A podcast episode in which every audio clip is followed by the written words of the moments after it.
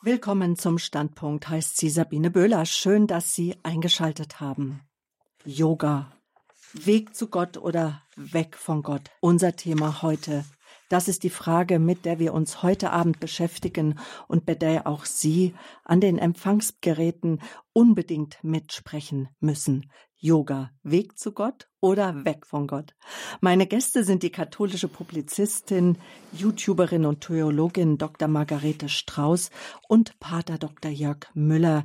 Er ist klinischer Psychologe und Psychotherapeut, Leiter der Heilenden Gemeinschaft im Palotti-Haus. Yoga liegt nach wie vor im Trend und die Tendenz ist steigend. Dabei ist Yoga kein Sport, sondern eine philosophische Lehre, die den Körper ins Gleichgewicht bringt und für Ausgeglichenheit sorgt, so der Berufsverband der Yogalehrenden in Deutschland. Yoga ist also mehr als eine Entspannungs- oder Bewegungstraining. Yoga bedeutet so viel wie verbinden, verschmelzen, anjochen. Gemeint ist das Einswerden mit Gott. Dazu bedient man sich verschiedener Meditationsübungen und Körperhaltungen, Atemtechniken und Mantra-Rezitationen. Im Standpunkt fragen wir nach, ist Yoga ein Weg zu Gott oder weg von Gott? Eingeladen ist die katholische Publizistin, Theologin Dr. Margarete Strauß, die in ihrem YouTube-Videos Finger weg von Yoga ausdrücklich vor den aus Indien kommenden Übungen warnt. Und mein Gast ist der Kliniker Psychologe und Psychotherapeut Pater Dr. Jörg Müller. Er sagt hingegen, es kommt darauf an, in welchem Kontext jemand Yoga macht. Die Problematik besteht weniger in der Übung als im Menschen, der sie praktiziert. Für uns Christen stellt sich die Frage, ist Yoga eine Methode, die vom nichtchristlichen Weltbild abgekoppelt und als eine gewinnbringende Ergänzung für das innere Gleichgewicht angewandt werden kann und auch werden darf. Ja, als ich im Sommer oder Frühjahr war es auch schon anfing, mich mit dem Thema Yoga zu beschäftigen und wir in der Redaktion gesagt haben, wir müssen da zu dem Thema unbedingt mal wieder was machen, bin ich auf die Videos von Dr. Katharina Strauß gestoßen. Ihre Videos zu Yoga und Homöopathie zwei Folgen zu Yoga, Finger weg und eine Folge Finger weg von Homöopathie. Und da dachte ich, die Frau muss sich einladen und damit Sie wissen, mit wem wir es jetzt die nächsten anderthalb Stunden sprechen, stelle ich sie Ihnen beiden jetzt mal kurz vor. Erstmal Katharina Strauß. Sie ist im Sommer 88 als älteste von fünf Kindern in Karaganda in Kasachstan zur Welt gekommen. Das gehörte damals zur Sowjetunion war also ein kommunistischer Ort und dadurch kein guter Ort als Deutsche und zugleich als Katholikin frei zu leben. Sie sagt, ihre Vorfahren litten sehr unter dem Regime.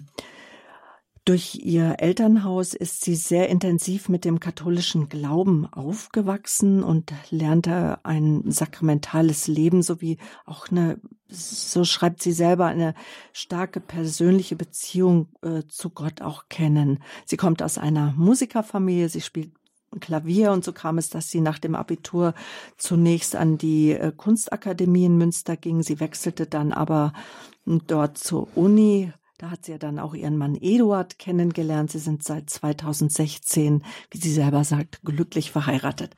Margarete Strauß äh, ist Diplomtheologin und hat promoviert im Fach biblische Theologie an der Westfälischen Wilhelms-Universität in Münster.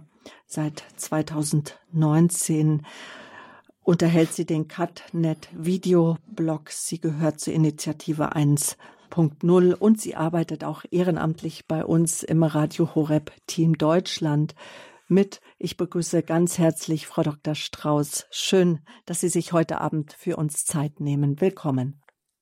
Vielen Dank. Frau Dr. Strauß, was hat Sie veranlasst, die beiden Videos Finger weg von Yoga zu produzieren?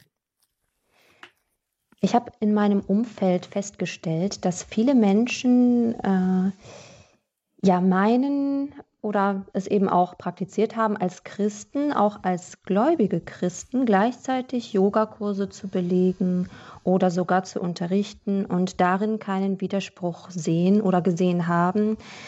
Ich habe das immer und immer mehr in meinem Umfeld, in meinem persönlichen Umfeld, aber auch in meinem weiteren Umfeld gesehen und festgestellt, ich muss mich mal ein bisschen mehr mit diesem Thema befassen und das eben auch auf YouTube ähm, einmal zur Sprache bringen. Und so ist es dann dazu gekommen, dass ich zwei Folgen äh, zu diesem Thema Yoga, auch gerade mit Blick auf das Christentum, also die Vereinbarkeit mit dem Christentum, äh, veröffentlicht habe. Mhm.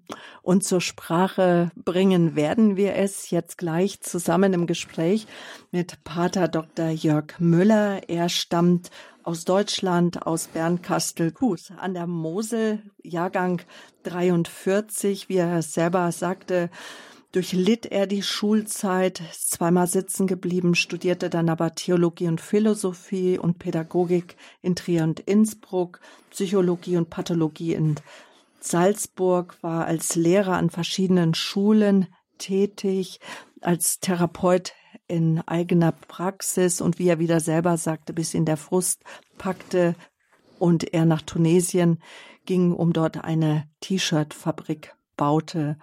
Und vom Partner betrogen kehrte er zurück nach Deutschland und trat eine, und dann traf ihn ein unglaubliches Berufungserleben im Marienwallfahrtsort Medjugorje und dort trat er dann und sind Sie dort in die Gemeinschaft der Palutiner eingetreten, Pater Müller, oder haben Sie dort die Gemeinschaft kennengelernt? Ich bin danach dann eingetreten, ja. Danach. Okay, und das war 1989 am Tag des Mauerfalls. Und in Freising dann gründeten sie dann im Palotti-Haus Freising die Heilende Gemeinschaft. Das ist eine therapeutische Einrichtung für Menschen in seelischer Not. In zwei Wochen werden wir ganz ausführlich darüber sprechen, auch über ihre Wahrnehmung, wie sich Menschen auch verändert, verändern. Inzwischen haben sie fast 70, 67 Bücher sind es, also fast 70 Bücher veröffentlicht, auch Musik-CDs. Und eines der Bücher trägt den Titel Alternative Heilverfahren, therapeutischer Anspruch und Bewertung aus christlicher Sicht. Da ist auch ein Kapitel dem Yoga gewidmet. Und Freising kennt man sie als der Psychopater und sie kommen gerne auf den Punkt und reden Klartext. Das mögen die Leute. Sie sagen selber die meisten jedenfalls und sie leiden unter einer Bürokratieallergie. Das merke ich an den E-Mails. Sie sind sehr kurz und bündig. Ich freue mich sehr auf den lebhaften Austausch. Guten Abend, Pater. Ja, guten Abend. Guten Abend. Pater Müller, wann und wie sind Sie denn das erste Mal mit Yoga in Verbindung gekommen? Oberflächlich vor einigen Jahrzehnten in Trier, da waren die Kurse noch sehr mager, noch kein Thema gewesen. Und dann wurde es immer mehr und ganz intensiv in den letzten 20, 30 Jahren, eben hier in Freising, ähm, durch die Kurse im eigenen Haus, als auch Fragen und Probleme von Kursbesuchern oder Interessenten. Genau. Und war der Grund gewesen, mich zu beschäftigen damit, nicht nur mit Yoga, mit anderen Dingen auch. Wir haben im Haus ja einen indischen Pater auch, der sich sehr gut auskennt. Und von dort ist immer ein Dialog auch möglich und eine Art Korrektur und Information. Genau, Yoga und Jesus, eine Begegnung der besonderen Art, so heißt das Seminar. Darüber werden wir natürlich nachher auch noch ausführlich sprechen. Man kann sagen, jetzt sind wir schon ganz mitten im Thema, nämlich Yoga, Weg zu Gott oder weg von Gott. Das ist unser Thema heute Abend. Jetzt zunächst erstmal die Frage an Sie, Frau Dr. Strauß. Was ist denn nun eigentlich Yoga? fernab von den schönen Bewegungen, die man da so sieht bei Menschen, die Yoga machen? Yoga ist ein komplexes System und ein Sammelbegriff für verschiedene Methoden und äh, Wege ähm, und kommt aus dem Hinduismus.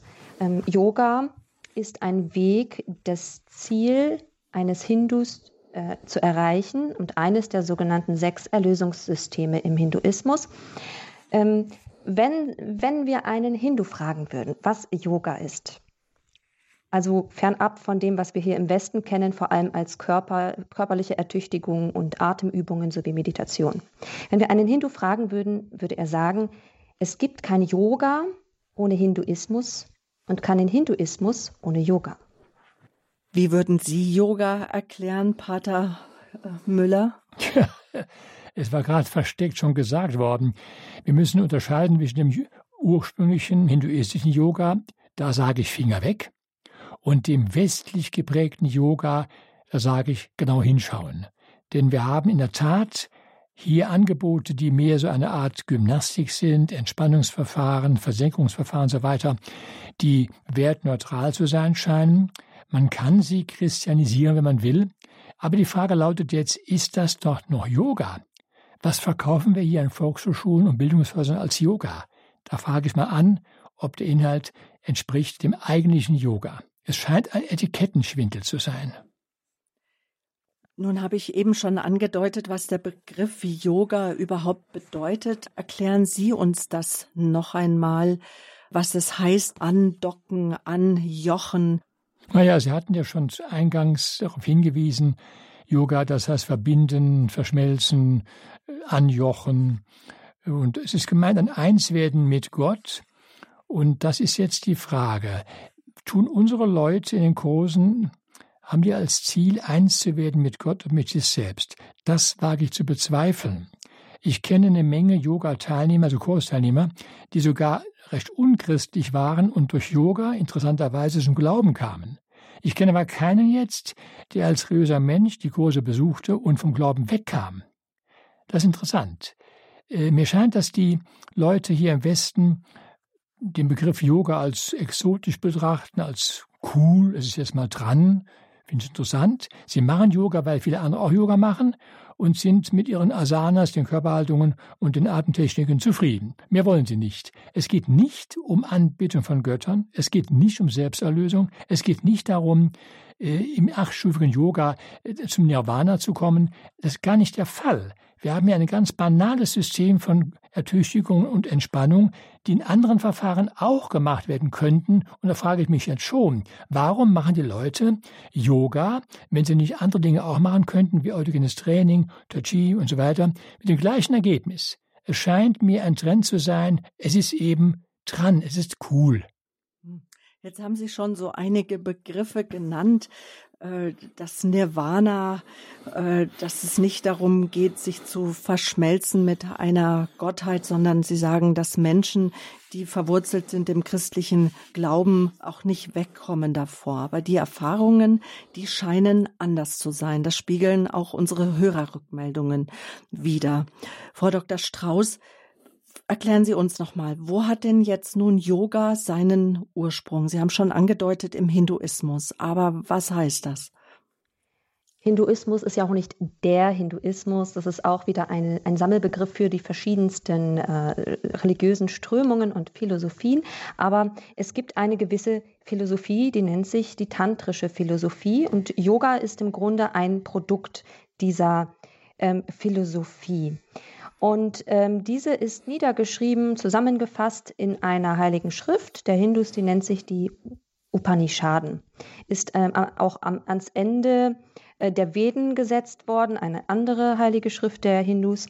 Und dieses Besondere und Neue an dieser tantrischen Philosophie, die mit der Zeit ähm, aufgekommen ist, ist, dass man das Ziel des Hindus, welches das ist, darüber können wir gleich ja auch noch genauer sprechen, ähm, dieses Ziel ähm, nicht mehr mit Hilfe von Tieropfern zu erreichen, so wie das eben bis dahin geschehen war, sondern durch geistige Opfer im Sinne von Meditation und Betrachtung. Und so sind dann eben diese ähm, ja, es ist jetzt vielleicht etwas äh, irreführend, diesen Begriff des Eremiten zu benutzen, aber so haben diese eremitisch zurückgezogenen Menschen sehr viel darüber nachgedacht. Und ähm, es war zuerst eine geheime Lehre, die in diesen sogenannten Upanishaden zusammengefasst worden ist.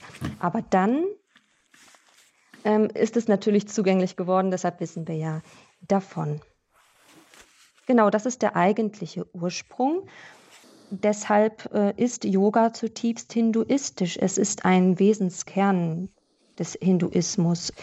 Es geht einfach darum, das ist ja eben das Ziel, sich mit dem Absoluten und Göttlichen zu verbinden. Und dafür gibt es im Hinduismus verschiedene Methoden und Yoga ist eben eine ganz prominente. Also Yoga hat ja auch verschiedene Formen und äh, Schwerpunktsetzungen in den verschiedenen Yoga-Formen. Aber letztendlich geht es darum, zu diesem absoluten Göttlichen vorzudringen und sich abzulösen von dem ewigen Werden und Vergehen, diesem Kreislauf, dem ewigen Kreislauf, den wir Samsara nennen im Hinduismus, davon rauszukommen.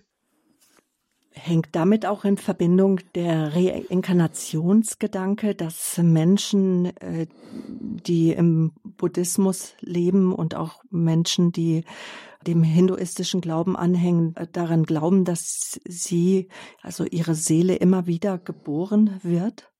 Ganz genau. Das ist äh, diese, dieser, diese Vorstellung der Reinkarnation, der Wiedergeburt. Man stellt sich das vor wie ein Rad. Deshalb Samsara, dieser Begriff. Und ähm, das wird angetrieben durch ein anderes äh, Prinzip, das hier im Westen auch irgendwie so in der Jugendsprache sehr verbreitet ist, nämlich der Begriff des Karma. Äh, Karma ist ja, dass dieses Prinzip ähm, von Ursache und Wirkung, das Gesetz von Ursache und Wirkung, dass alles, was ich tue, eine Konsequenz hat, eine gute oder eine schlechte.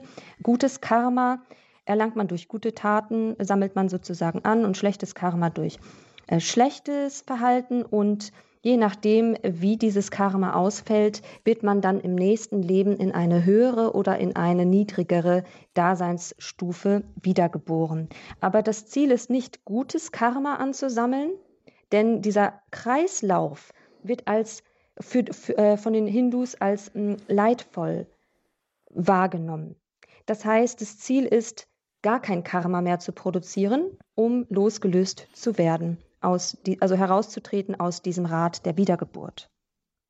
Also der Hindu kennt es nicht, äh, die, die Hingabe an einen Gott, der sie unendlich liebt und aufnimmt, dann in sein Reich, nachdem er von dieser Welt geht.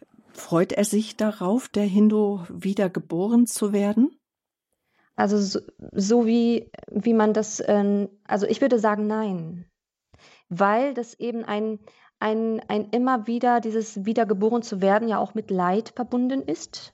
Mhm. Und das ist auch ein ganz wichtiger Punkt, Leiden zu mindern bzw. zu vermeiden und mit der Zeit ganz oft, also das Leiden zu überwinden. Und deshalb, ja, es ist ja eben, dass man zu diesem Göttlichen, das eigentlich eher unpersönlich wahrgenommen wird, vordringen möchte und sich verbinden möchte. Sein eigenes Inneres, das nennt sich Atman, äh, sozusagen die Seele, dass sich diese mit diesem Unpersönlichen namens Brahman verbindet, vereint. Und das ist eben das eigentliche Ziel. Und das ist aber auch, es gibt Formen von Yoga, wo Sie das gerade mit der Hingabe angesprochen haben. Mhm. Es gibt Formen von Yoga, da geht es gerade darum, sich an eine äh, Gottheit oder auch an einen persönlichen Gott. Es gibt ja eine, eine Mischung. Hm, es gibt ja diese Hindu-Gottheiten, das sind ja schon durchaus persönliche Gott, Gottheiten. Und es gibt dieses unpersönliche, All, äh, also absolute. Und es gibt eben Formen von Yoga, da geht es schon auch darum, dass man ähm, eine, sich an eine bestimmte Gottheit hingibt. Aber es ist nochmal eine andere Form, weil da geht es nicht um Liebe, wie es eben aus unserem, von unserem christlichen äh, Denken her gedacht wird.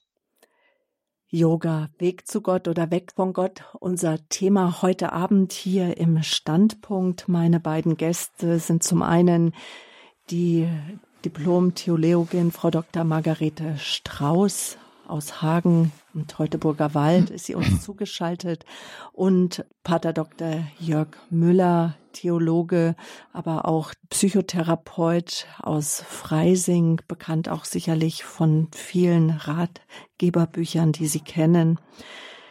Pater Müller, bei Ihnen habe ich gelesen, dass Sie sagen, Christentum und Yoga kann nicht gegeneinander ausgespielt werden.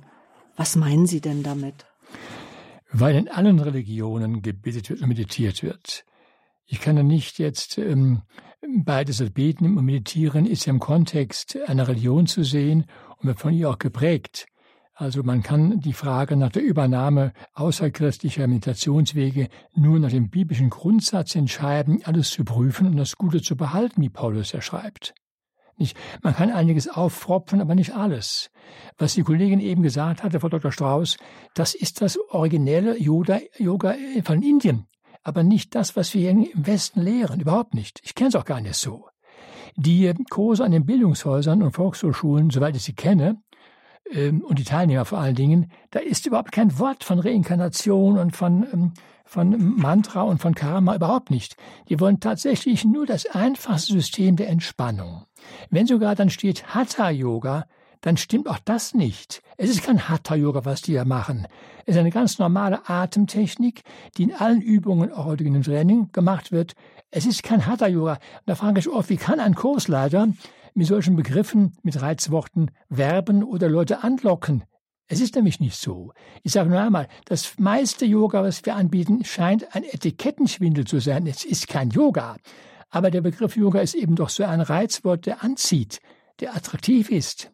Und so verkaufen viele eben ihre Abende unter Yogakurs mit einem schönen Losblütensitz und einem bisschen Meditieren, Klangschall und so weiter. Sehr hübsch. Aber es ist in der Tat überhaupt nicht hinduistisch geprägt, in keiner Weise. Da wo es geprägt wäre, da wo der Kursleiter tatsächlich mehr macht als Gymnastik und Entspannung, da muss man jetzt fragen, was will der Mann vermitteln? Entscheidend ist oft auch der Kursleiter selber. Und da sage ich den Teilnehmern, bist du unsicher, lass die Finger weg. Notfalls frage mal an, was er vermitteln will, der Kursleiter. Hat er Reinkarnationsgedanken? Will er Selbsterlösung? Götter anrufen?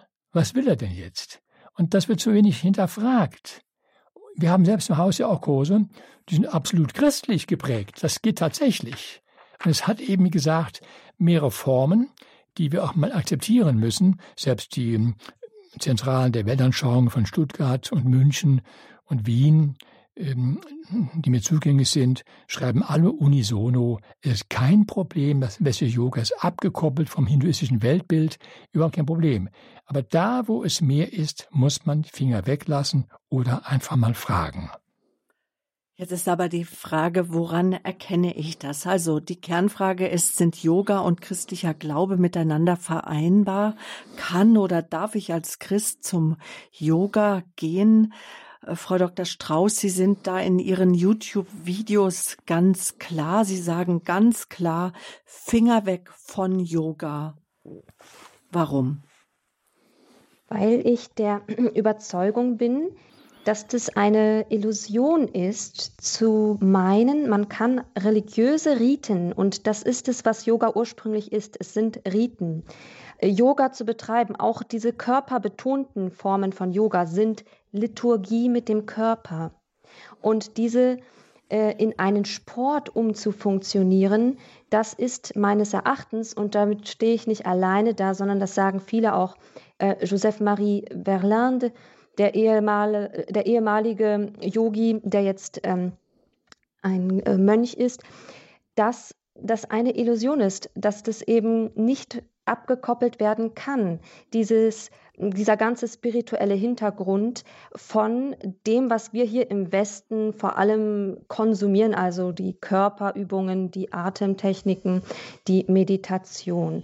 Und ähm, ich habe auch zum Beispiel jetzt einfach mal ähm, das mal gegoogelt, was, wie muss ich vorgehen, wenn ich Yoga-Lehrer werden möchte. Und dann habe ich mir einfach mal bei diesen Ausbildungsprogrammen äh, das einfach mal genau angeschaut. Ganz oben steht immer zuerst die Philosophie. Man wird also schon durchaus damit als allererstes konfrontiert. Und ähm, wenn man vor allem natürlich jetzt nicht aus einem christlich sozialisierten Kontext anfängt, so etwas zu tun, aber nicht nur dann, sondern auch als Christ ganz klar äh, beginnt ein Prozess, den, vor dem eben die Exorzisten auch warnen, ein Prozess der, ähm, der geistigen Verdrehung, dass man in seinem Denken unbewusst immer mehr sich von dem Christlichen entfernt und dass man das Christliche mit diesen teilweise wirklich diametralen Inhalten des Hinduismus beginnt zu vermischen, ohne dass man das merkt. Frau Kollegin, das ist doch Theorie, graue Theorie. Ich kenne keinen einzigen Fall, wo Menschen vom Glauben abgefallen sind, wenn sie Yoga-Kurse belegt haben. Überhaupt nicht. Und ich frage auch zugleich jetzt, wie ist es möglich, dass christliche Zentralstellen der Weltanschauung München, Stuttgart, Wien und so weiter unisono dafür plädieren, wenn man es unterscheiden kann und genau prüft diese pauschale Verurteilen halte ich für undenkbar und für nicht christlich. Gott ist auch in anderen Religionen vorhanden. Und wir sollten durchaus in der Lage sein, Dinge zu adaptieren und zu inkulturieren. Unser Pater, ein steiler Pater aus Indien, gibt Kurse, Yoga und Jesus heißt der Kurs. Es geht sehr wohl. Und das Mantra ist das Jesus-Mantra. Worum geht es denn in dem Kurs? Es geht um eine christliche Spiritualität in dem Yoga selbst, wobei zum Beispiel eine Übung darin besteht, das Wort Jesus in der Atemtechnik als Mantra zu meditieren. Je mit dem Einatmen, Pause, Sus, Ausatmen. Oder sich Bilder vorzustellen mit der Figur Jesu. Also es sind mehrere Elemente, die er einbaut. Ähm, man kann natürlich jetzt fragen, äh, ist er noch Yoga? Das muss er selbst wissen, der gute Pater. Er ist Inder, Steller Missionspater, aufgewachsen in Indien und unser eigener Pater, ein Palutinerpater aus Indien, kann das nur bestätigen. Ich kenne keinen einzigen Fall nach 40, 30 Jahren Kommunikation und Kontakt, wo ein Teilnehmer vom Glauben abgefallen ist. Ich kenne aber einige, die zu Gott gefunden haben dadurch. Interessant. Und alle Wehwehchen und Schimpfereien im Internet, die ich ja gelesen habe, und in Büchern sind alle graue Theorie, die gehen aus von der östlichen originellen Yoga-Geschichte, die wir hier nicht haben. Und wenn wir sie wirklich haben sollten, dann bitte schön Finger weg. Und diese Frage, Yoga, Weg zu Gott oder weg von Gott, die geben wir jetzt auch an unsere Hörer weiter. Welche Erfahrungen haben Sie gemacht, liebe Hörerinnen und Hörer? Wir sind hier im Standpunkt bei Radio Horeb. Wir wollen verschiedene Standpunkte hören, auch Ihre Erfahrungen. Frau Dr. Strauß sagt, es ist eine Illusion, Yoga fernab von der Philosophie zu betrachten und auch zum Yoga zu gehen, Yoga-Übungen zu machen oder auch die Yoga-Ausbildung. Es gibt immer den spirituellen Überbau dabei, der mit einbezogen wird. Und ähm, wir wollen auch von Ihnen wissen, vielleicht sind Sie auch Yoga-Lehrer, haben die Ausbildung gemacht, kennen Menschen, die durch vielleicht einen harmlosen Yogakurs doch weggekommen sind vom christlichen Glauben hin zum hinduistischen, auch zum Vielgötterglauben, hin auch äh, zu der Chakrenlehre, die es ja auch gibt im Yoga, dass sie Energien in ihrem Körper freigesetzt haben, die sie dann doch eher in Unruhe versetzt haben, wie auch Frau Dr. Strauß schon äh, erwähnt hat, auch weggebracht haben vom Christlichen. Aber vielleicht sind Sie auch jemand, der gesagt hat, Yoga hat mir geholfen. Wir wollen Sie mit einbeziehen. Rufen Sie an die Nummer 089 517 008 008. Yoga, Weg zu Gott oder weg von Gott. Yoga, eine Methode, die für esoterisches Gedankengut öffnet oder Yoga, eine Methode, mit der ich mehr zu mir in meine Mitte komme und in die Tiefe meines Herzens und hin zum Herzen Jesu. Die Nummer 089 517 008 008. Gleich geht's hier weiter im Standpunkt auf Radio Horeb.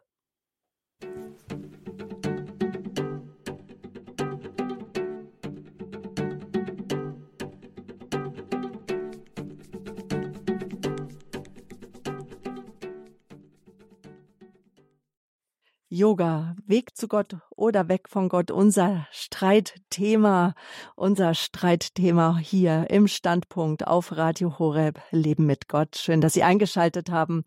Zwei Gesprächsgäste habe ich so pro Yoga und Contra Yoga. Frau Dr. Strauß sagt ganz klar Finger weg von Yoga.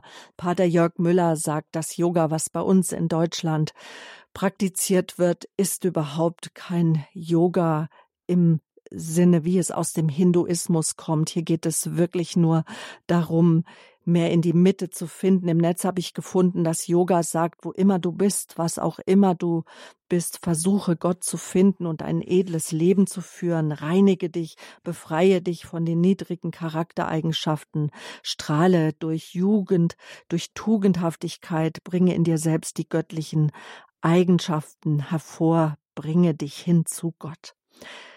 Das spricht viele Menschen an, auch äh, sich auszubilden lassen in Yoga. Frau Dr. Strauß, äh, stimmt es denn, dass ein Yogalehrer äh, nicht in Verbindung kommt mit dem hinduistischen Gedankengut?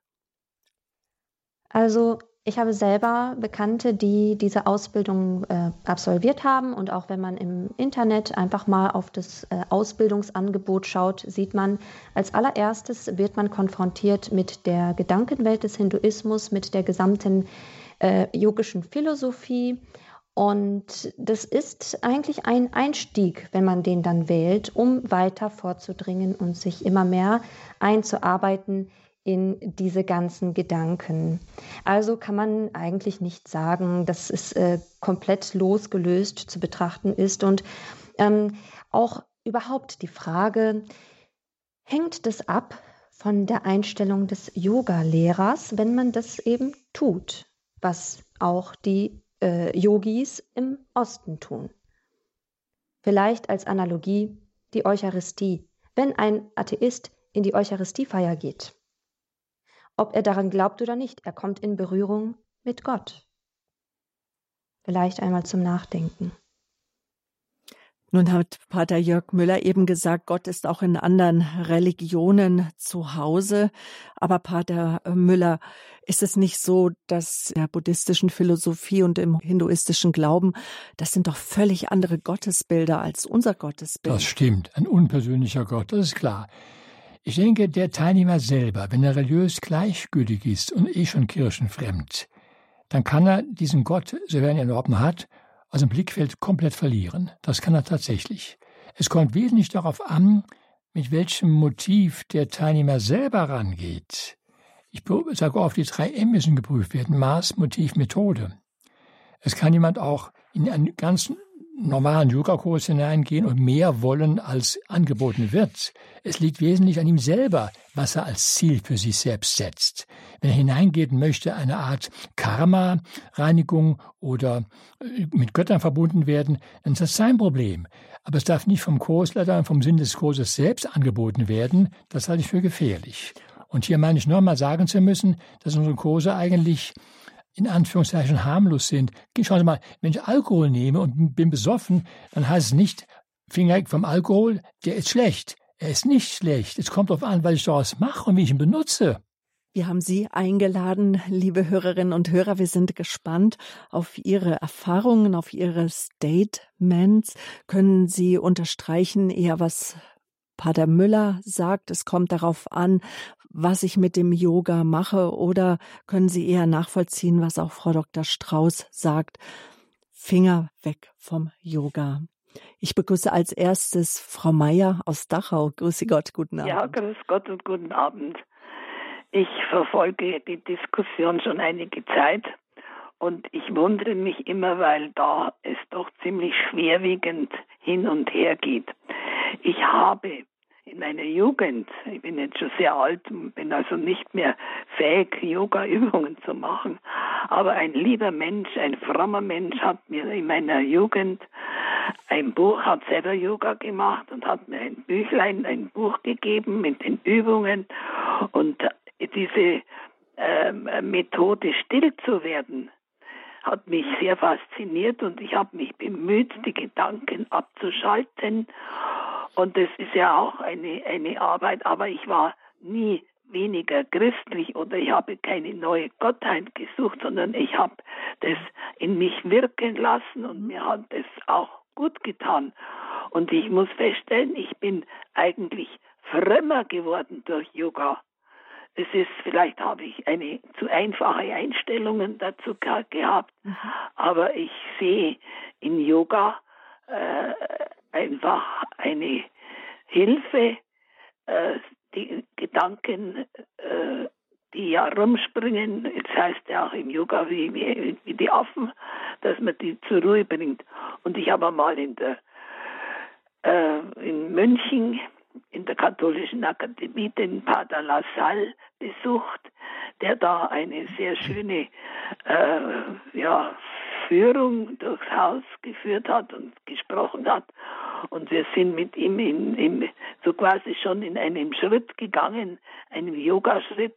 Und es war eigentlich, es hat sich ja nicht gegen eine das Christentum gerichtet oder im Gegenteil. Ich, ich, ich habe es als sehr positiv mhm. empfunden. Ich bedauere nur, dass ich jetzt etwas davon abgekommen bin. Aber, Aber danke, die Botschaft ist angekommen. Ja. Als frommer Mensch, ja. sagen Sie, habe ich durch ein Yoga-Buch das mir an die Hand ja. gegeben wurde, hat mir geholfen, einfach die ja. Gedanken zu beruhigen. Also es unterstreicht so ein Stück weit das, was auch äh, Pater Müller schon gesagt hat. Erstmal Dankeschön. Alles Gute nach Dachau. Danke. Auf Wiederhören. Wiederhören. Gunther Franz, Sie haben uns erreicht aus Reutlingen. Guten Abend. Guten Abend. Klasse Sendung. Erstmal vorneweg. Und mein äh, Plus geht ganz klar an Pater Müller. Ich will, wenn ich hier mich zu dem Thema Yoga einbringe, muss ich ein bisschen aus dem eigenen Nähkästchen plaudern.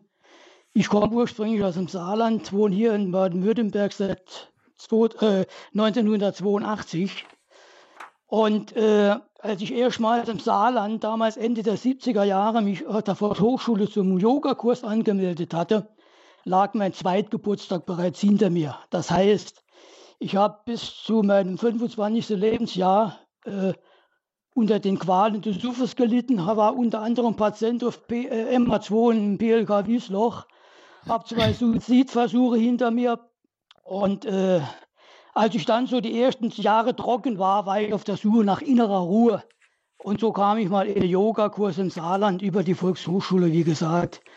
Und ich war der einzige, das einzige männliche Geschöpf unter einigen Hausfrauen, äh, dass mir das letztlich mhm. nichts gebracht hat, das Yoga lag einfach daran, ich bin ein Typ, ich mag es lieber dynamisch.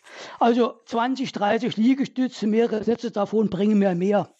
Aber danke, die Message ist angekommen. Dankeschön. Ich bin noch nicht fertig. Absolut. Okay. Ein, ein, Mensch, der sich als Christ bezeichnet, aus meiner Sicht, ja. und der in tiefster Not seine Gebete zu unserem Herrn Jesus Christus gesandt hat. Und wenn sich ein solcher Christ von einem Yogakurs in seiner Gläubigkeit verunsichern lässt, der ist aus meiner, aus meiner Sichtweise, Denkweise, ist er lediglich ein intellektueller Christ. Aber Yoga, ein Kurs, und der soll mich von meinem christlichen Glauben abbringen können. Nie und nimmer. So viel habe ich dazu zu sagen. Dankeschön, Herr Franz. Alles Gute für Sie. Tschüss. Frau Dr. Strauß, da wollen wir Sie doch noch mal dazu hören, weil leider ist es ja nicht so, auch wie Pater Müller das dargestellt hat, dass äh, Menschen, die fest verankert sind im christlichen Glauben, dass sie sich abbringen lassen, all ihre Gebete hinzurichten zu unserem dreifaltigen Gott, sondern dass ja heute die Menschen äh, vom Glauben nicht mehr viel wissen von unseren Glaubensgrundlagen und gerade die lebendige Beziehung ja fehlt zu Gott und es eher überbleibt, ich von dem, die Kirche brauche ich nicht und dann vielleicht äh, etwas Neues gesucht wird in Yogakursen. Mhm. Ja, das stimmt. Das ist immer mehr auch im Trend, dieses, dass man eher äh, an eine göttliche Energie glaubt. Das ist eben überhaupt dieser Beziehungscharakter sehr abhanden gekommen ist in heutiger Zeit. Umso verlockender sind dann ja Angebote, die eben ein Gottesbild voraussetzen, das eher unpersönlich ist. Mhm. Und es, es scheint auch eher auch vielleicht ähm, stimmt populär zu sein, zu sagen, äh, dass auch in den Mantras vielleicht Jesus angerufen wird, aber ist das wirklich äh, der dreifaltige Gott? Die Sache ist ja die, ähm, was genau nimmt man vom Yoga weg und füllt mit christlichem Inhalt? Nimmt man das weg, was auch wirklich spezifisch hinduistisch ist? Ähm, wie viel bleibt dann überhaupt noch vom Yoga übrig, dass man sagen kann, ähm, hier ist eine, ein, ein Prozess der Inkulturation, dass wir wirklich etwas ne-, hernehmen und das christlich umformen können. Sie sprechen mir aus der Seele, Frau Kollegin.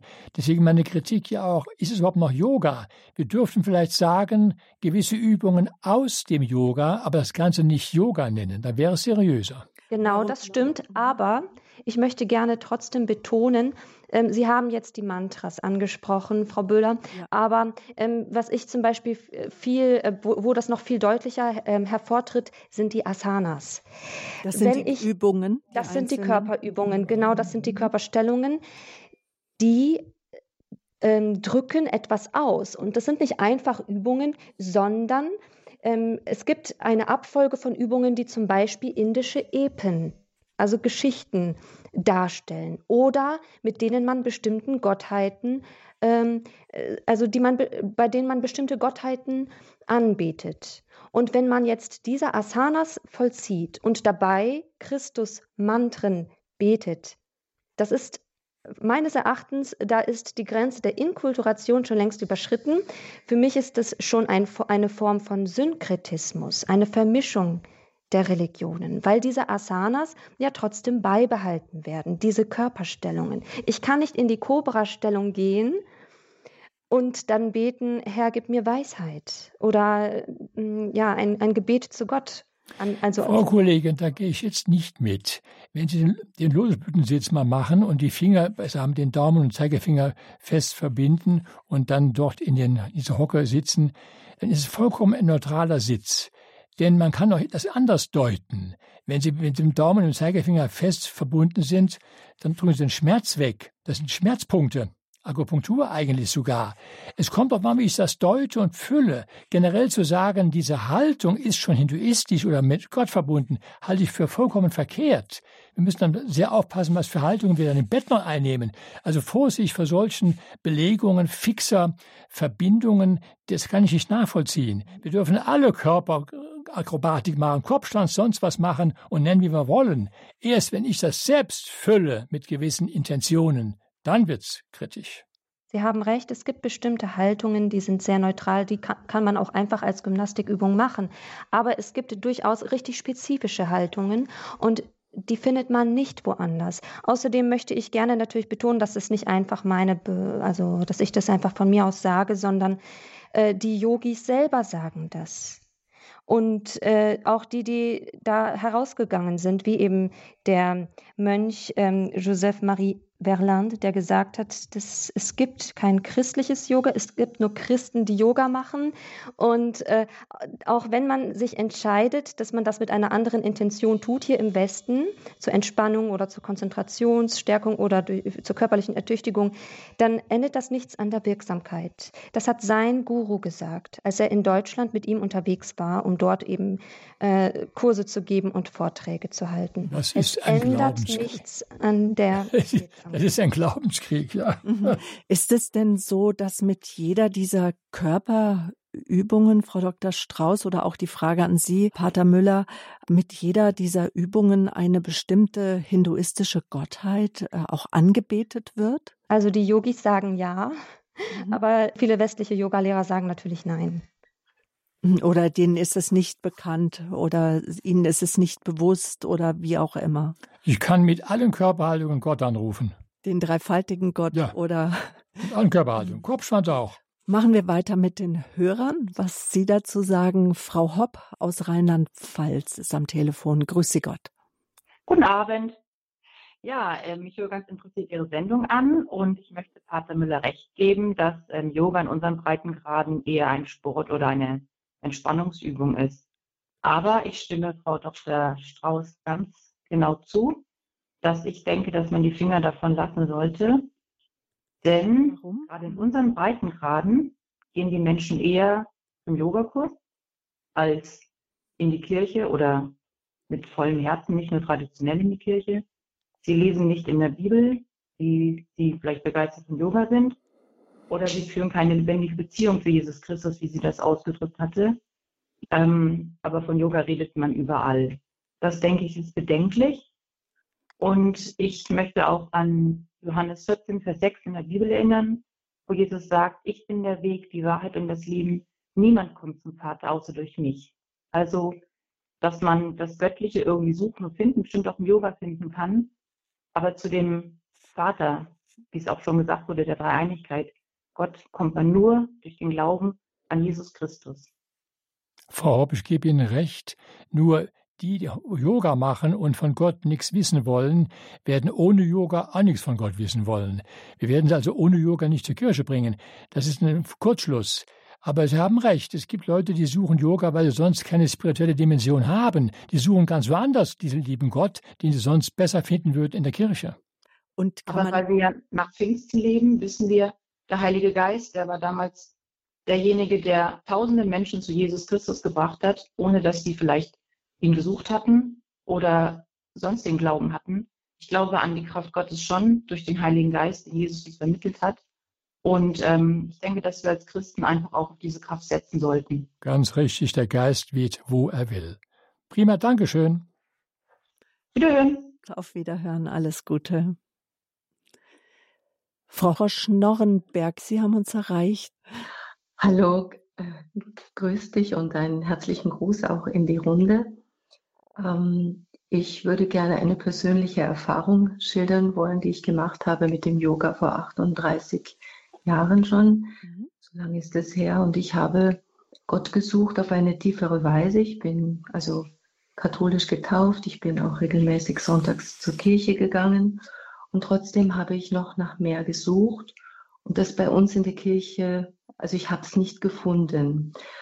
Dann habe ich gesucht im spirituellen Bereich in, einer, in unserer Stadtbibliothek und bin auf ein Buch gestoßen, Yoga und die Bibel. Und äh, daraufhin habe ich mich zu einem Volkshochschulkurs angemeldet, zu einem harter Yogakurs. Und ähm, in diese Zeit fiel aber auch ein, ein Einkehrwochenende in unserer Gemeinde mit einem äh, Priester und das endete auch in einer, mit einer Taufbunderneuerung, in der ich Jesus Christus erfahren habe. Also ich habe eine persönliche Erfahrung gemacht mit ihm und äh, danach äh, musste ich auch eine Entscheidung treffen. Also ich wurde eingeladen zu einem Jugendbibelkreis und äh, habe aber dann an diesem, hatte an diesem Tag aber meinen Yogakurs. Und das habe ich auch gesagt. Und der Priester sagte mir daraufhin, Jesus ist der Weg und die Wahrheit und das Leben. Niemand kommt zum Vater außer durch ihn und Yoga bedeutet der Weg. Mit diesem Wort bin ich sozusagen in die kommende Woche gegangen und dann hat in mir ein Krieg begonnen. Ähm, so zwischen gehe ich zum Yoga oder einmal kannst du es ja auch probieren, kannst du in den Jugendgebetskreis gehen. Und ähm, das hat so stark gekämpft in mir. Und ähm, ich habe mich dann aber entschieden für den Jugendgebetskreis, einfach mal ausprobieren. Und danach ähm, hatte ich eben auch ein Gespräch mit dem Priester und auch eine Beichte. Und in dieser Beichte habe ich gemerkt, wie ich eine Befreiung bekommen habe. Ich habe mich richtig losgesagt von dem Yoga. Ich sage das hier ganz öffentlich, da in aller Freiheit. Mhm.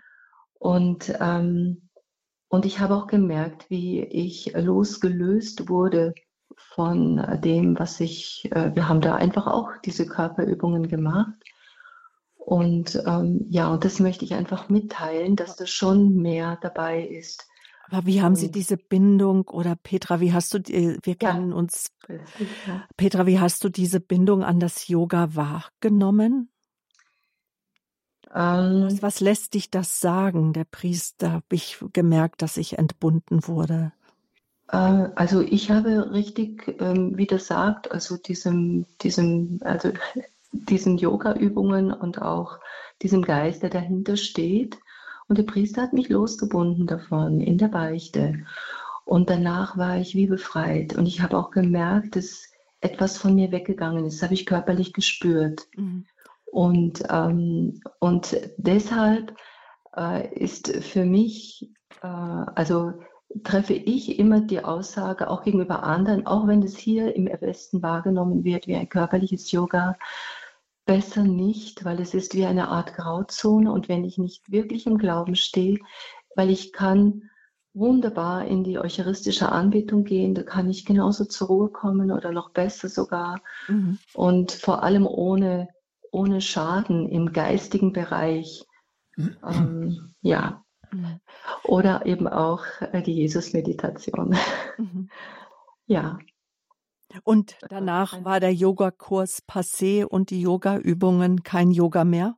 Ich möchte noch voll, ja, das ist interessant. Ging es dann weiter? Das ging folgendermaßen weiter. Dann haben wir, ähm, also dann wollte ich meine Matte abholen und äh, ich durfte und wollte mich verabschieden von den anderen Kursteilnehmern und das durfte ich nicht. Die Matte lag vor der Tür und ein Brief dabei und der Brief war ganz, war böse geschrieben wurde also ausgeschimpft. Ich hatte ihr vorher gesagt, ich habe zu Jesus gefunden, ich habe also praktisch bin ganz neu in meinem Glauben angekommen und äh, ich durfte also nicht mit den anderen Kursteilnehmern mehr in Berührung kommen. Und ich habe, ich habe eigentlich da eine ganz starke Erfahrung im Gebet gemacht. Ähm, wir haben zusammen gebetet, ähm, der Priester und ich auch. Ähm, dass eben dieses Yoga-Angebot nicht mehr stattfindet in Zukunft bei uns im, in der Volkshochschule. Und äh, irgendwann später, ich habe das dann nicht mehr weiter verfolgt, aber habe ich einen kleinen Zeitungsartikel gelesen bei uns in der städtischen Tageszeitung. Diese, es war eine Krankengymnastin aus einem Kreiskrankenhaus, äh, dass sie äh, in eine andere Stadt gegangen ist. Und das war's. Und da war auch erstmal kein, kein Yoga mehr. Und es war für mich damals umwerfend, wie Gott da drauf reagiert hat. Also ähm, ja, es war einfach eine Bitte an Gott und er hat es erhört. Dank sei dem Herrn. Und ich bin auch sehr froh, äh, dass er mich davon befreit hat und ähm, ja, auf einen neuen Weg gebracht hat, auch durch die Taufbunderneuerung mhm. in unserer katholischen Kirche. Das war eine Drehung um 180 Grad für mich. Ich habe dann mein Leben komplett anders ausgerichtet. Ja, das wollte ich so sagen. Dankeschön. Gerne. Alles Gute nach Erfurt. Das vielen, vielen Dank für die Sendung. Das wird viel Klarheit bringen. Alles Gute. Alles Gute. Petra Schnorrenberg aus Erfurt war das. Dankeschön. Kurz noch ein Statement zu der Erfahrung von Frau Schnorrenberg in Bezug auf die Befreiung. Haben Sie das auch schon erlebt, Pater Müller, dass Menschen zu Ihnen kommen, die ja in, in der Esoterik oder in bestimmten Methoden ja, zu mir kommen viele Menschen, die gestört sind aufgrund esoterischer Kontakte und Übungen. Äh, noch nie kam jemand wegen Yoga, aber es kamen einige wegen Reiki. Mhm.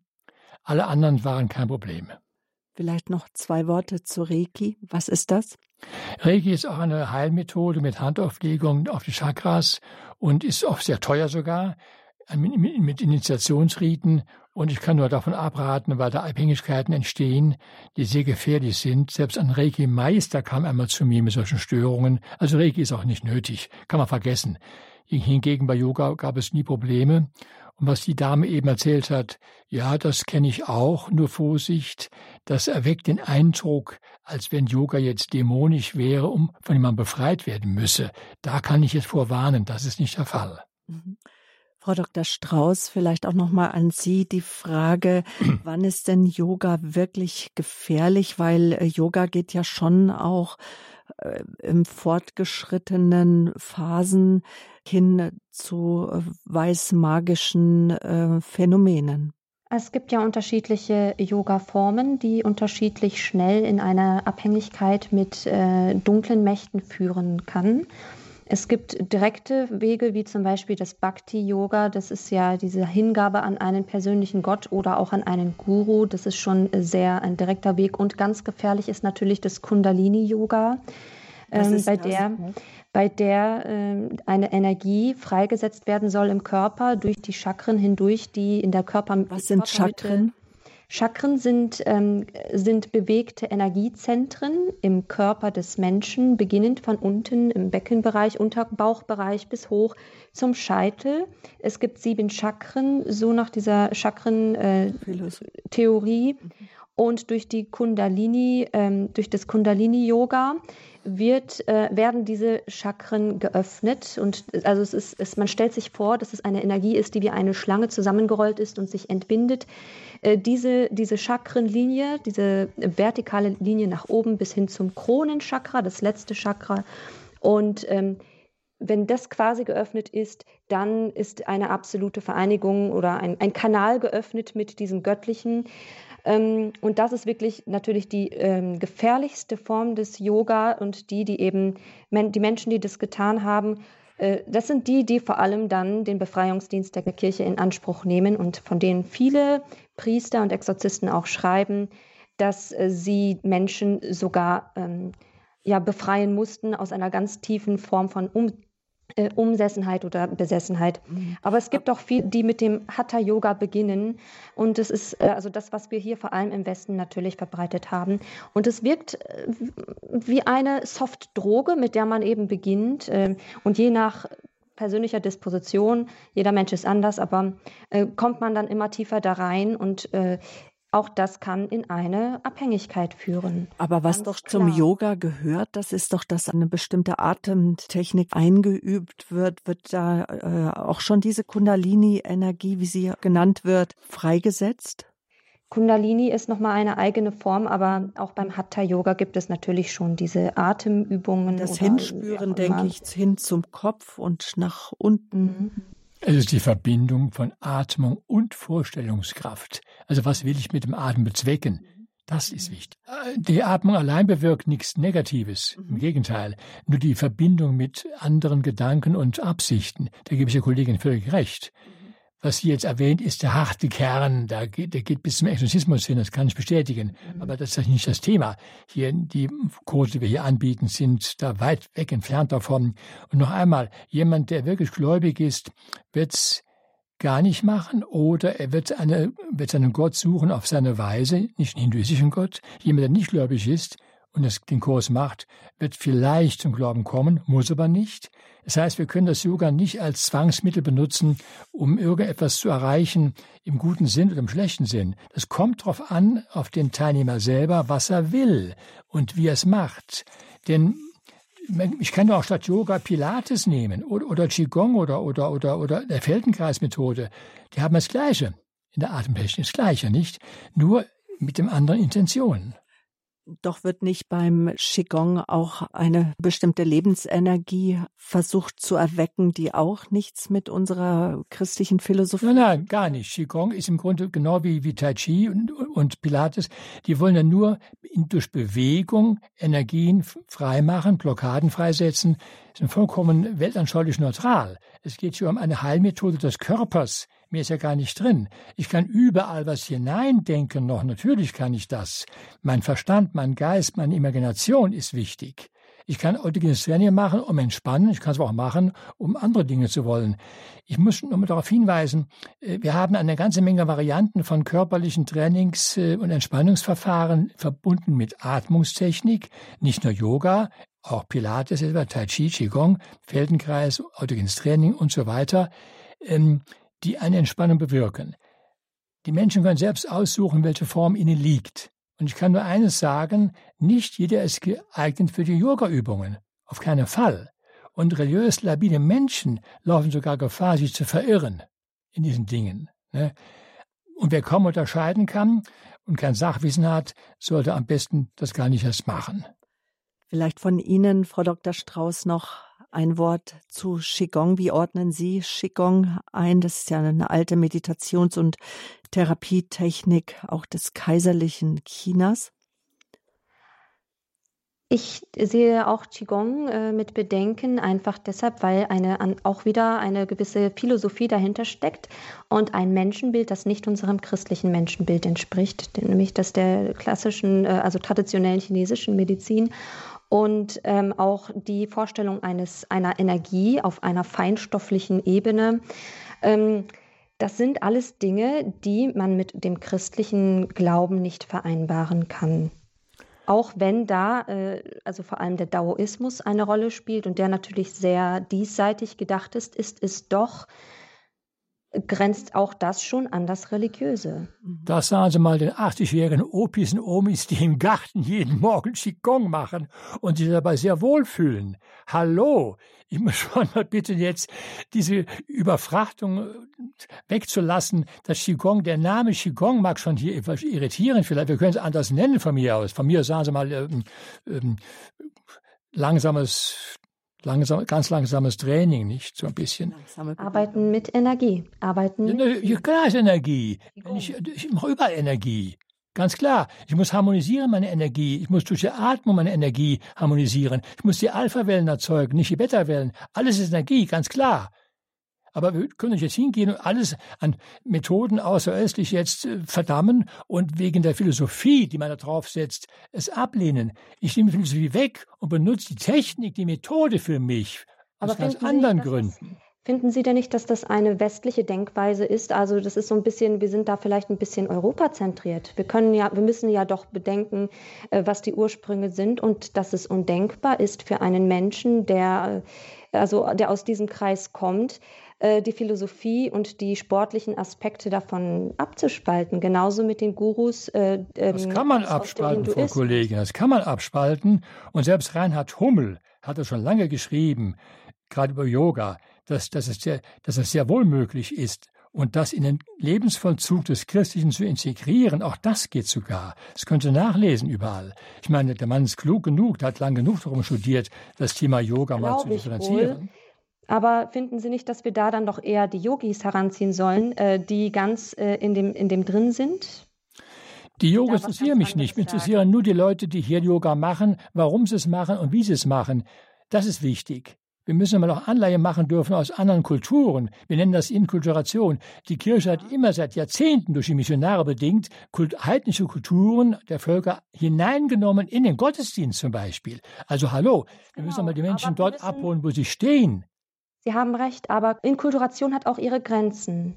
Und das lesen wir auch schon in den Texten des ähm, Zweiten Vatikanischen Konzils und auch in zum Beispiel in dieser Schrift ähm, Jesus Christus, Überbringer des lebendigen Wassers, bei den Überlegungen zu New Age aus christlicher Sicht.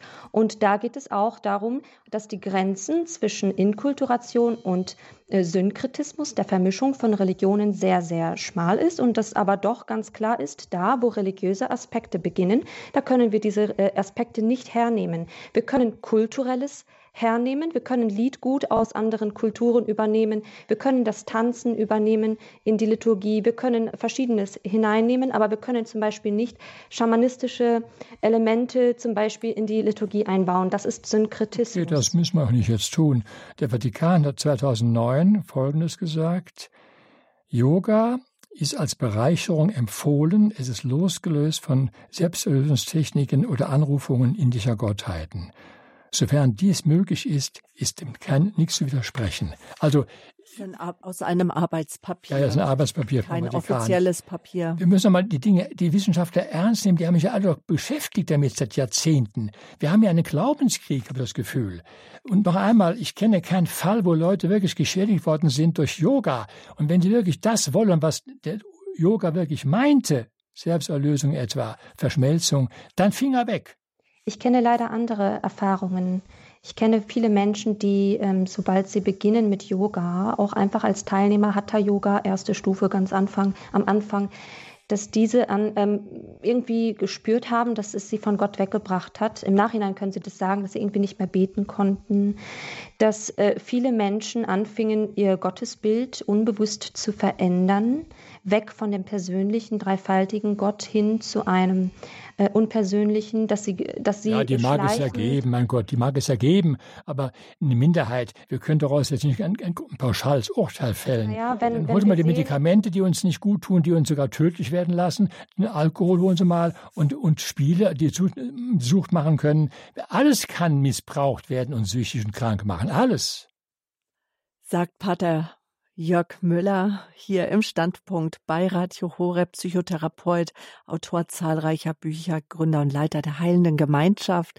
Und er diskutiert mit Frau Dr. Margarete Strauß. Sie ist katholische Publizistin, hat einen YouTube-Kanal Drei Videos von ihr sind dort zu finden. Zweimal Finger weg von Yoga und ein Finger weg von Homöopathie. Wir haben ein echtes Streitthema hier heute Abend, Yoga. Wir haben Sie eingeladen, auch liebe Hörerinnen und Hörer, sich einzubringen mit Ihren Statements, mit Ihren Erfahrungen. Und jetzt hören wir doch einmal, was uns jetzt die Frau Freitag aus Freiburg zu sagen hat. Schönen guten Abend. Also ich verfolge das jetzt auch schon länger, diese ganze Geschichte mit der Esoterik, ähm, den heidnischen Religionen, den ganzen Religionen, die es gibt also ich muss der Frau Strauß recht geben, absolut. Finger weg davon. Ich selbst ähm, komme aus einer traditionskatholischen Familie, bin dann über Freikirchler zum Glauben gekommen, habe in der Freikirche, besonders bei den Pfingstlern, aber inzwischen ist das auch sehr verbreitet in ganz normalen Freikirchen, sehr viel äh, Geist gesehen, der nicht der Geist Gottes war und will jetzt nochmal auf den Kundalini-Geist auch speziell eingehen, weil der ja zum Yoga gehört. Ein Thema ist ja Yoga. Und ich finde die Diskussion, ah, es ist naiv zu glauben, etwas zu tun und nur weil man etwas anderes erwartet, sich nicht mit etwas zu infizieren, nenne ich es mal. Der Geist, vor dem Jesus warnt, er sagt, ne, prüft die Geister und die Geister werden sich nicht bei uns vorstellen und fragen. Und Kundalini ist auch ähm, in den Freikirchen sehr, sehr verbreitet und hat auch Einzug. Ich bin seit vier Jahren in der katholischen Kirche.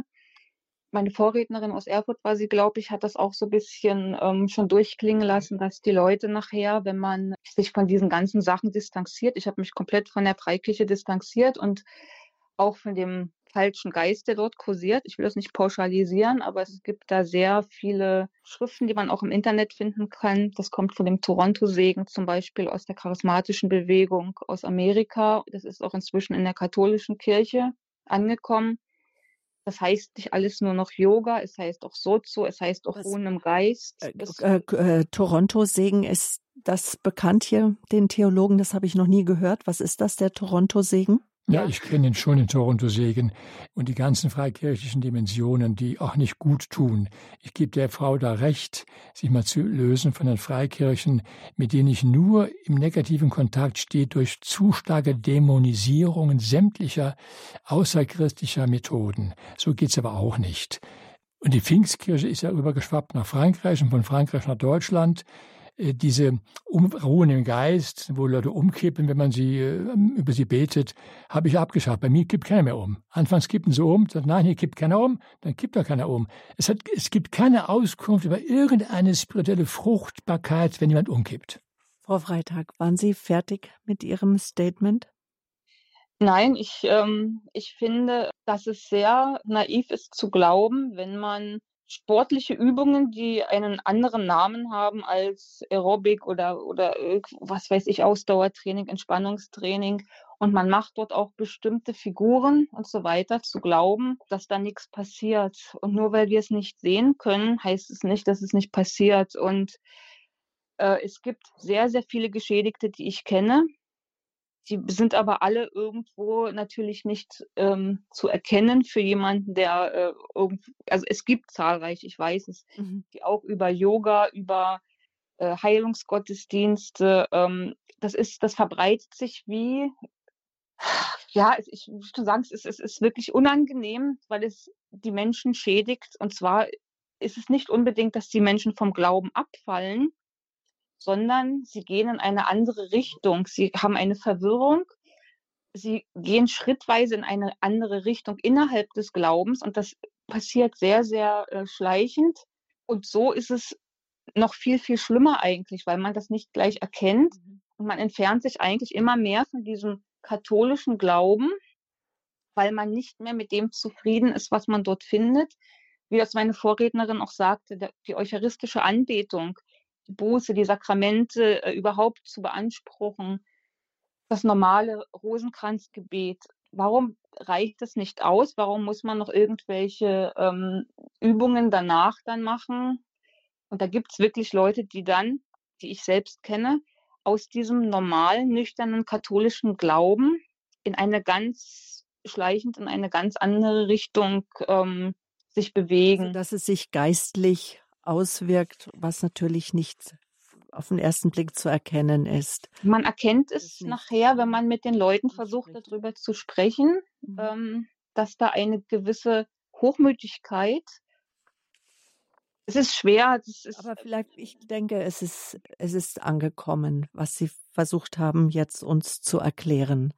Man, manche sagen auch, der Glaube und das Denken hin zu Gott, zum dreifaltigen Gott, es wird auch im gewissen Sinne verwässert. Vielleicht auch genau. Fragen der Ethik, das richtig und falsch.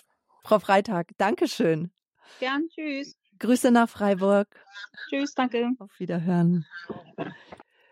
Frau Schraus, möchten Sie noch kurz etwas sagen zu dem, was Frau Freitag gesagt hat, mhm. zu, ihr, zu der Wahrnehmung? Sehr gerne. Nämlich äh, einen wichtigen Aspekt möchte ich noch einmal aufgreifen, den sie genannt hat. Sie sagte, es ist ein schleichender Prozess, äh, also einer inneren Verwirrung, der sich dann irgendwann bemerkbar macht. Und das ist das, was viele im Befreiungsdienst auch wahrnehmen. Ähm, und die sogar sagen, selbst nach einer Befreiung von irgendwelchen Bindungen, die durch, durch ähm, Yoga oder andere Formen ähm, von Esoterik oder anderen Dingen, die das erste Gebot betreffen. Und das ist eben das, was ich auch ähm, immer sagen möchte. Das ist ein, eine Sünde gegen das erste Gebot, dass, dass die Menschen auch nach der Befreiung noch lange darunter leiden.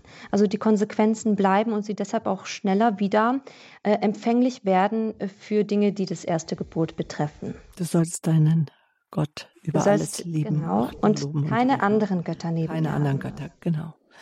Dankeschön. Machen wir weiter mit dem nächsten Hörer, mit der nächsten Hörerin. Sie rufen uns aus Neckars-Ulm an. Guten Abend. Äh, guten Abend. Ja, also ich möchte Folgendes sagen. Ich bin ein bisschen erschüttert über das, was Herr Pater Dr. Müller gesagt hat. Ich finde das überheblich und ich finde, das ist noch beschönigend ausgedrückt, ne? wie er das so manchmal argumentiert.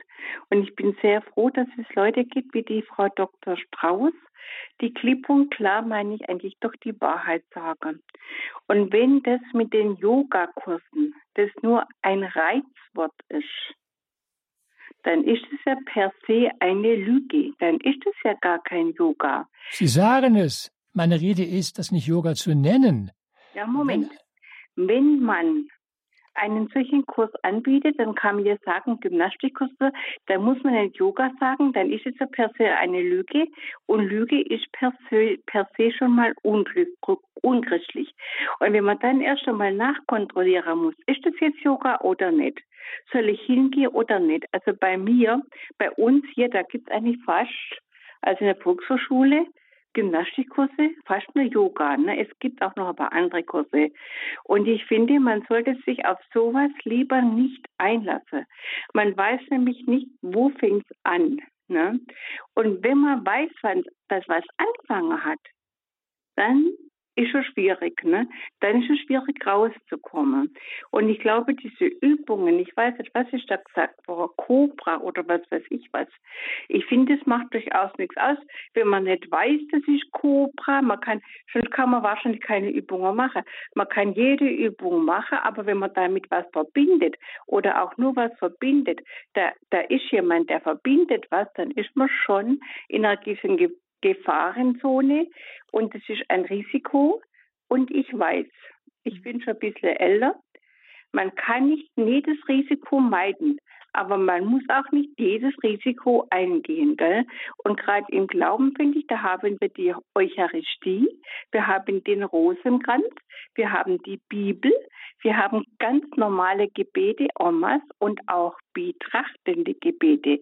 Betrachtende Gebete gab es schon früher, bevor diese Yoga-Welle und alles da über uns da also mhm. uns da erfasst hat, gab es schon betrachtende Gebete. Ein ganz normales betrachtendes Gebet, wo man heute sagen, die Meditation, ja, gut, okay. Aber wieso muss man das ein Yoga anbinden? Sie ne? sprechen mir aus der Seele. Komplett. Ich bin ganz bei Ihnen. Sie haben recht. Ja, ja, aber dann muss man auch nicht immer sagen, Yoga ist harmlos. Ne? Man weiß nämlich nicht, wo ist dann die Grenze. Ne? Und wenn das dann jemand hört, ja, äh, ein Pater, Doktor und ähm, Diplompsychologe, der sagt es, dann geht man ja erst recht darauf hin. Und bis man es merkt, dass man erwischt ist, ist man schon erwischt. Die Frage ist ja, und das, da greife ich auf, was Sie gesagt haben. Warum nennt man denn jetzt auch den Kurs bei Ihnen im Palotti-Haus Yoga und Jesus? Warum bringt man die beiden Namen äh, Yoga und Jesus, eine Begegnung der besonderen Art? Weil in der Tat, äh, das könnte irreführend sein. Was das müssen Sie den Pater selbst fragen, das weiß ich nicht. Äh, die Kurse gehen sehr gut und die Teilnehmer sind sehr erfreut, dass sie dadurch auch näher zu Gott kommen. Wir müssen mal genau das sehen. Er benutzt diese Yoga-Übungen und tut sie gewissermaßen christianisieren. Das scheint also zu funktionieren. Und die Menschen kommen dann näher zu Gott, bekommen ein ganz Gottesbild. Natürlich haben Sie recht. Muss es jetzt Yoga heißen? Mhm. Kann es nicht sein, dass er, dass viele das Reizwort benutzen, damit Leute kommen, ja. weil die eben das so cool finden? Das sehe ich mal als Psychologe so. Mhm. Ich habe kein Problem mit. Was bis jetzt an Kritiken kam, ist Folgendes. Äh, man glaubt immer, dass die Menschen jetzt Rosenkranz beten müssen, Anbetung machen müssen. Aber es gibt zu viele Christen, die es nicht machen, auch nicht machen können. Wie kommt man mit diesen Leuten zurecht? Kann man denen entgegenkommen? Kann man denen etwas anbieten, was ein, ein Mittelweg ist, wo sie ein bisschen hinkommen können zu Gott? Diese Chance müssen wir nutzen und geschickt auch einsetzen. Der Pater macht das. Aber müssen Sie selbst fragen, warum er das so nennt. Mhm. Frau Dr. Strauß, was sagen Sie zum Angebot im Palotti-Haus Yoga und Jesus, eine Begegnung der besonderen Art? Ähm, ich möchte mehrere Dinge dazu sagen. Einerseits ähm, möchte ich sagen, nachdem ich das ähm, gelesen habe, dass es dieses Angebot gibt, habe ich den äh, Pater, wie heißt der nochmal mit dem Vornamen? Gilbert Goss? Gilbert, ja. Gilbert. Pater Gilbert ähm, einfach mal gegoogelt und auch ein Video gefunden, bei dem er diese Übungen macht. Und da ist mir sofort aufgefallen, das, was er ersetzt, sind vielleicht die Mantras, also er baut äh, Gebete, christliche Gebete ein, aber er macht trotzdem die üblichen Asanas. Und das ist ja der Punkt, den habe ich ja am Anfang der Sendung auch schon als bedenklich genannt, dass das eben nicht abzutrennen ist von dem religiösen Gehalt her, weil ich sage, das ist also mit den Worten von Joseph Marie Verlande, das ist eine Liturgie mit dem Körper. Für mich ist auch noch eine wichtige Sache, wenn Yoga rein zur körperlichen Ertüchtigung, zur Konzentration oder so weiter und so weiter sein soll, warum nehmen wir dann christliche Inhalte und füllen die mit den Übungen? Verrät das nicht indirekt, dass Yoga doch eine religiöse Dimension hat, dass wir das erst überhaupt mit christlichen Inhalten füllen müssen? Wir holen die Menschen dort ab, wo sie stehen und suchen. Wir kommen ihnen entgegen ein Stück. Das ist im Grunde die Psychologie, die dahinter steckt. Ich bin ja als Psychologe und Theologe, ich bin ja beides schließlich und tu auch sehr vieles psychologisch bedenken. Wie kann ich an die Menschen rankommen, die nicht mehr die Nähe Gottes selber haben? Kann ich eine Zwischenstufe einführen? Kann ich ihnen entgegenkommen? Duldend auch Methoden, die nicht ganz so okay sind? Ich, ich habe diese Angst nicht. Ich habe diese Angst nicht.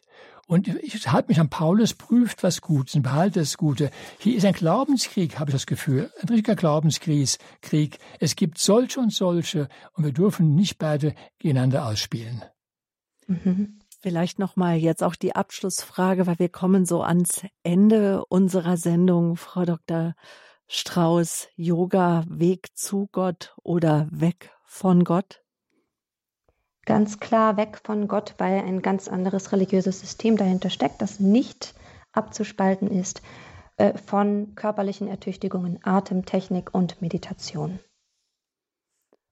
An Sie. Also ganz klar auch ein Weg zu Gott. Das beweisen Sie wieder Teilnehmer, die dadurch erst Gott gefunden haben und katholisch wurden. Das auch mal zu sehen, das finde ich super. Nun ist es ja so, dass in der katholischen Denkform das et et gilt, sowohl als auch im Gegensatz ja zum Sola, was aus dem Protestantischen kommt. Ja, auch Karl Rahner hat gesagt, nur eine differenzierte Antwort ist eine richtige Antwort. Ich habe jetzt mitgenommen, dass Yoga nicht unproblematisch ist, dass Yoga Grenzen hat, dem religiös gefestigten Menschen muss bewusst sein, was er dort tut, aber für Menschen, die religiös nicht gefestigt sind, kann es ein Eintritt sein. Pater Müller, Sie sagen noch, der Yogalehrer sei entscheidend. Sie, Frau Dr. Strauß, habe ich jetzt so verstanden, dass Sie sagen, auch Yoga, jeder Yogalehrer ist eingebunden in die hinduistische Philosophie. Was würden Sie denn noch sagen als Tipp? Wie unterscheide ich denn den Yogalehrer? Wie finde ich denn heraus, Pater Müller, wessen Geisteskind nun der Yogalehrer ist? Sie umhören, welchen Ruf er hat, ihn selbst fragen, was für einen Inhalt hat er, im Grunde genau, genau fragen. Und wenn ich nun hingehe und habe die ersten zwei Sitzungen erlebt und spüre, das tut mir nicht gut, dann gehe ich raus.